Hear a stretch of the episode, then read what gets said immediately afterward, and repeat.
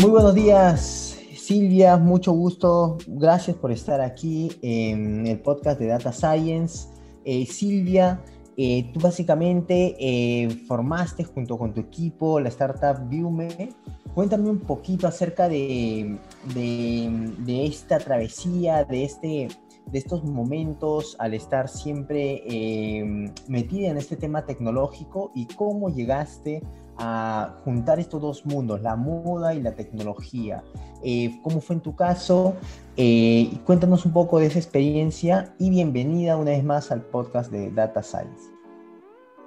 Hola, gracias por la invitación, encantada. Sí, eh, Viewme fue fundada eh, porque yo, en mi experiencia profesional pasada, eh, venía del mundo retail, tanto fashion como automotive, y eh, siempre eh, vi, detecté mm, que había una falta de personalización en la experiencia. Y entonces el objetivo con Viewme es lo de ir a crear relaciones individualizadas con cada usuario. Es decir, que cuando nosotros vamos a comprar online cualquier tipo de producto, ¿eh? es decir, me refiero tanto a ropa como juguetes, no lo sé, em, cualquier otro producto retail, es verdad que hay un efecto almacén, es decir, que estamos obligados a ir, seguir, respetar los mismos pasos de la misma navegación, utilizar los mismos filtros y no hay una experiencia. Entonces, cuando eh, trabajé en estas empresas, vi que había eh, esta necesidad, que hacía falta vender más experiencias que, productos.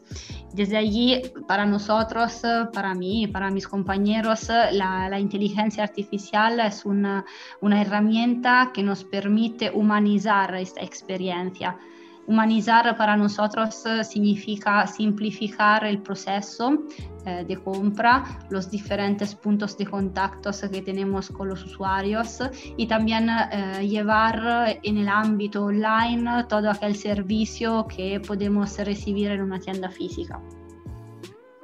Perfecto. Silvia, hablemos de fashion, fashion tech, como lo llaman. ¿Cómo Viume ingresó a un mercado de tanta competitividad? ¿Qué hace diferente a la marca con respecto a otras propuestas? Sí, eh, en primer lugar creo que mm, estar en un mercado competitivo con muchos, muchos, muchos players, muchos competidores es positivo. Es decir, que te permite siempre eh, compararte de una manera positiva para crecer y también para adaptarte. De hecho, eh, nosotros que estamos en este ecosistema con grandes, grandes empresas, al final podemos también más rápidamente entender cómo ofrecer un valor añadido. Y eso simplemente porque, porque al final el valor añadido se eh, capta y se, se, detecta mirando, ¿no? ¿Qué significa al final eh, integrar una plataforma? ¿Qué significa ir adaptando tu sistema, tus algoritmos a los requerimientos comerciales de cada marca? y no, es negativo, al revés, porque puedes ver dónde están, disculpad, dónde están los gaps entonces, todos aquellos huecos donde puedes ir a crear aún más valor y eh, a diferenciarte. Ahora, eh, nos interesó muchísimo el tema de, del reconocimiento de imágenes, ¿no? Eh, porque ustedes están aplicando, como bien dices, inteligencia artificial dentro de esta nueva solución, de esta nueva propuesta en el mercado de la moda.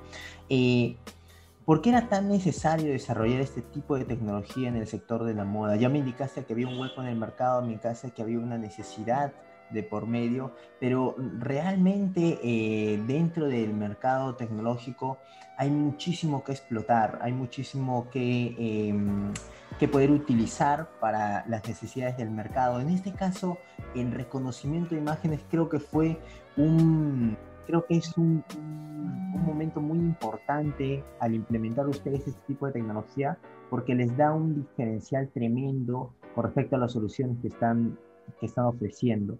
En ese sentido, em, cuéntanos un poco de este estilista digital. Cuéntanos un poco cómo se desarrolla, cómo, cómo funciona este estilista digital y por qué, eh, por qué fue tal vez tu punto de diferencial en el mercado. Sí, eh, la premisa aquí es que eh, el retail en general sí que está digitalizado, pero no al mismo nivel de otras industrias, otros sectores. Es decir, que en hasta hace un par de años el e-commerce ya en muchísimas realidades empresariales del, retail lo veían como algo aún que se tenía que explorar, raro, entre comillas. Entonces, ¿por qué ahora hace falta esta aplicación de inteligencia artificial y computer vision? En primer lugar, porque el, se necesita digitalizar aún más todo el mundo retail. En segundo, en, después también porque al final la conversión, las ventas online son muy bajas. Eh, estamos hablando en Europa en media de un 2%. Si miramos al lujo, eh, estamos a los 0.8-0.9% de conversión. Entonces, es, es, la hora, es ahora el momento correcto, también en base, eh, viendo todo lo que está pasando, ¿no? Con el COVID, el hecho que han perdido muchísimas ventas a nivel físico, la, la, la necesidad, como decía antes, sí, de digitalizar, pero al mismo tiempo de simplificar todos estos procesos y se pueden simplificar a través, por ejemplo, el reconocimiento de imágenes con la tecnología del computer vision. Es decir, que el computer vision es una tecnología transversal, no es algo que te permite optimizar solo el frontend, por ejemplo, de tu plataforma e-commerce o que te permite optimizar solo las operaciones de merchandising es una herramienta que en todos los departamentos de tu empresa puede añadir valor desde la supply chain hasta la parte de stylist o de content management, porque la imagen al final, sobre todo en el mundo moda, está al centro, es el core de toda la comunicación y también de, de, de, de la transmisión ¿no? de, la imagen, del positioning de la marca. Y estas imágenes, de hecho, te el reconocimiento de las imágenes a través de computer vision te permite al final ir a simplificar, pero al mismo tiempo personalizar aún más, más la, la experiencia. Wow. Muy, muy eh, interesante ese tema de reconocimiento de imágenes y cómo se está aplicando al sector de moda. Ahora, eh, Haciendo una retrospectiva de todas tus decisiones en líneas generales, ¿qué le recomendarías a un joven que está empezando su startup, que está iniciando tal vez una, una idea de negocio con tecnología? ¿Qué le recomendarías a este joven? Sí, eh, yo creo que la, aquí la palabra clave es resiliencia. Es decir, que eh, emprender, crear una startup, emprender significa crear algo nuevo, ¿ok? Algo nuevo pero que tiene que dar resultados desde el principio, sobre todo cuando nos enfrentamos con eh, venture capitalist, business angel o potenciales partners estratégicos. Entonces, la, la resiliencia es la clave para tener éxito. Y mm, éxito no, es una palabra mágica, es decir, que cuando pensamos al mundo startup nos imaginamos situaciones en las cuales hay todos estos techie guys eh, que eh, desde el principio eh, pueden millones de datos, ver un crecimiento exponencial no, no existe en realidad este crecimiento exponencial, es decir, que crear una empresa, emprender significa disfrutar de un percurso, de un camino, y el camino lo disfrutas solo si eres una persona resiliente. Otro aspecto para mí, eh, mi opinión muy importante, es tener un pensamiento crítico. Es decir, que durante este camino, eh, justamente tu obligación como emprendedor es captar eh, muchísimos feedback, compararte, ver, analizar, eh, hablar con eh, en cualquier sector, desde el partner comercial hasta un potencial partner tecnológico. Y el pensamiento crítico es fundamental porque tienes que objetivamente, de una manera podría decir fría, captar todas estas opiniones, estos feedback y hacer un screening de cuál es el feedback que realmente es útil, que te ayuda a crecer y cuál feedback no, no es eficaz para eh, conseguir tus objetivos a nivel de business development y mejoras de, de tus actividades, por ejemplo, comerciales. Entonces diría sí, pensamiento crítico y resiliencia. Y tampoco pensar en este crecimiento exponencial, es decir, no consigo el crecimiento exponencial, entonces me paro. No, porque cada historia, y parece sí, una, una, una afirmación muy básica, pero es, superficial, pero cada historia es diferente y la responsabilidad al final es, es tuya también a nivel de, ok, cuánto voy a aguantar en todo este proceso, en este camino. Qué interesante la palabra resiliente es eh, no dejarse vencer al primer golpe, ¿no? al, primer, al primer fracaso, sino seguir, insistir y seguir para adelante eh, con la pasión que caracteriza a un emprendedor y con la, con, la, y con la tenacidad, el empeño que tienen en todo caso las personas que como tú han sido fundadoras de una startup. Ahora, eh, empezar siempre es difícil y más aún mantener a flote una startup. Es un proceso que implica romper muchas limitaciones que creemos. En este caso, cuando tú iniciaste, eh, ¿qué limitaciones tenías? Y, ahora que ya hemos pasado un tiempo con, tu startup, eh, ¿qué, ¿qué, podrías decir que, que has roto? ¿Qué, ¿Qué paradigmas has roto? ¿Qué cosas que creías que iban a pasar o cosas que creías que funcionaban de esa manera, no fue así, sino que rompieron un poco tu manera de ver el mundo, tu manera de ver los negocios, tu manera de ver cómo, se, cómo está cambiando en este momento el mundo con respecto a adoptar nuevas tecnologías. Sí, yo creo que más que hablar de limitaciones, eh, tendríamos que hablar de falta de conocimiento. Y es normal tener una falta de conocimiento al principio. De hecho, es un camino, ¿no? Como, como dijimos. Entonces tienes que descubrir poco a poco, step by step, también cómo mejorar, cómo crecer, cómo añadir siempre más valor a tu modelo, a tu propuesta comercial entre estas faltas de conocimientos, por ejemplo, en mi caso particular, específico, eh, sí, he tenido muchísimas, es decir, he cometido un montón de errores, pero es la parte creo más importante de este camino. No eres eh, alguien que quiere de verdad emprender, sino cometes errores. Ahí el reto, el desafío es siempre encontrar después la solución para ir a mejorar una, una, situación que has creado tú por falta de conocimiento. Por ejemplo, hasta hace un par de años, cuando yo también ¿no? he hecho mis entrevistas de trabajo, me he relacionado con uh, muchos HR, headhunters, es verdad que la, la, figura más buscada era, era una figura eh, sobre todo ¿no? El marketing specialist, el CRM, eh, el CRM specialist o cualquier otro perfil. Ahora creo que la clave es la de ser generalistas. Una persona que a nivel de conocimiento es más generalista tendrá más oportunidades de tener éxito. Para mí eso es fundamental. Y em, es verdad también que eh, yo, por ejemplo, tengo un background eh, de marketing, eh, digital marketing y CRM, y trabajo cada día con PhD student y hay ingenieros de inteligencia artificiales o, o de software. Y eso es algo que a mí me motiva mucho. Es decir, no podría imaginarme como emprendedor en una situación de comfort zone donde tendría que utilizar solo mis competencias de marketing o CRM.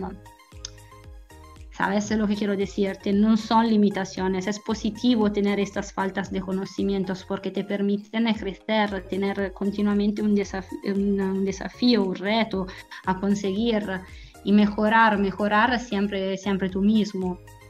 Pero así yo cuando empecé, por ejemplo, no, yo repito, no soy un ingeniero. Ahora casi hablo como un ingeniero. Mm, tenemos de verdad que ser generalistas. Es decir, si eres una persona que sabe de finance, no es, no es verdad que no puedes empezar un business, una marketing agency, me lo invento. O si eres un ingeniero, no es verdad que no puedes abrir una, una marca de ropa. ¿Ok? a la base tienes que tener esta pasión, tiene que gustarte tu empresa, tu business y el valor, el asset de cada empresa tiene que ser tu cliente más allá del venture capitalist, del business angel. Y para eh, querer tus clientes tienes que eh, al final sí eh, querer ir paso a paso también con tu personalidad, mejorarte continuamente. Oh, qué interesante este punto que me indicaste de ser generalista. entonces para ti sería mucho más importante tener varios conocimientos de distintas áreas para poder, em, para poder em, tal vez exponer o tal vez pichear tu proyecto y que, y que te puedas defender, de cualquier tipo de pregunta o en este caso poder proponer cualquier tipo de valor añadido a tu producto o a tu servicio eh, en base a los conocimientos generales que uno tiene. Eh, tú me indicaste, Silvia, que empezaste como eh, como digital marketer, eh, sí, eh, empezaste como, como con el marketing digital y de ahí empezaste con todo este, con todo este tema de Viume. o, o cómo, cómo es que empezaste poco a poco a acercarte al mundo del software yo eh, me acerqué al, software as a service, a estas soluciones, mm, gracias a la experiencia que tuve con ViewMe al principio, porque nosotros nacimos como una plataforma B2C, como un digital personal shopper online que eh, te ofrecía a ti, usuario final, cajas de conjuntos de ropa. Y a partir de allí detectamos que al final nuestro core value no era eh, tanto la campagna marketing, el social media, influencer o la logística a nivel de operaciones de entrega, de evoluciones de cajas, sino era la tecnología, aquel algoritmo que nos permitía al final detectar el estilo del usuario y conectarlo con una tendencia local retail. Y de hecho por eso también es importante ser generalistas. Es decir, eh, nunca eh, había trabajado como un product manager de SaaS, pero allí tienes siempre las varias partes que representan tu, tu, negocio, tu, business model.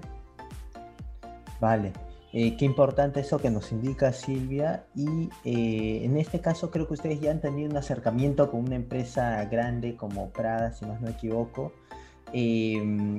esto va a consecuencia de lo que me dice, ¿no? El tema de adaptarte y, ser generalista en el aspecto de, que esta no solamente era una solución para un mercado B2C, sino también para un mercado B2B, ¿no? Era como que eh, el poder o la capacidad de adaptar tu empresa o tu startup a otras necesidades.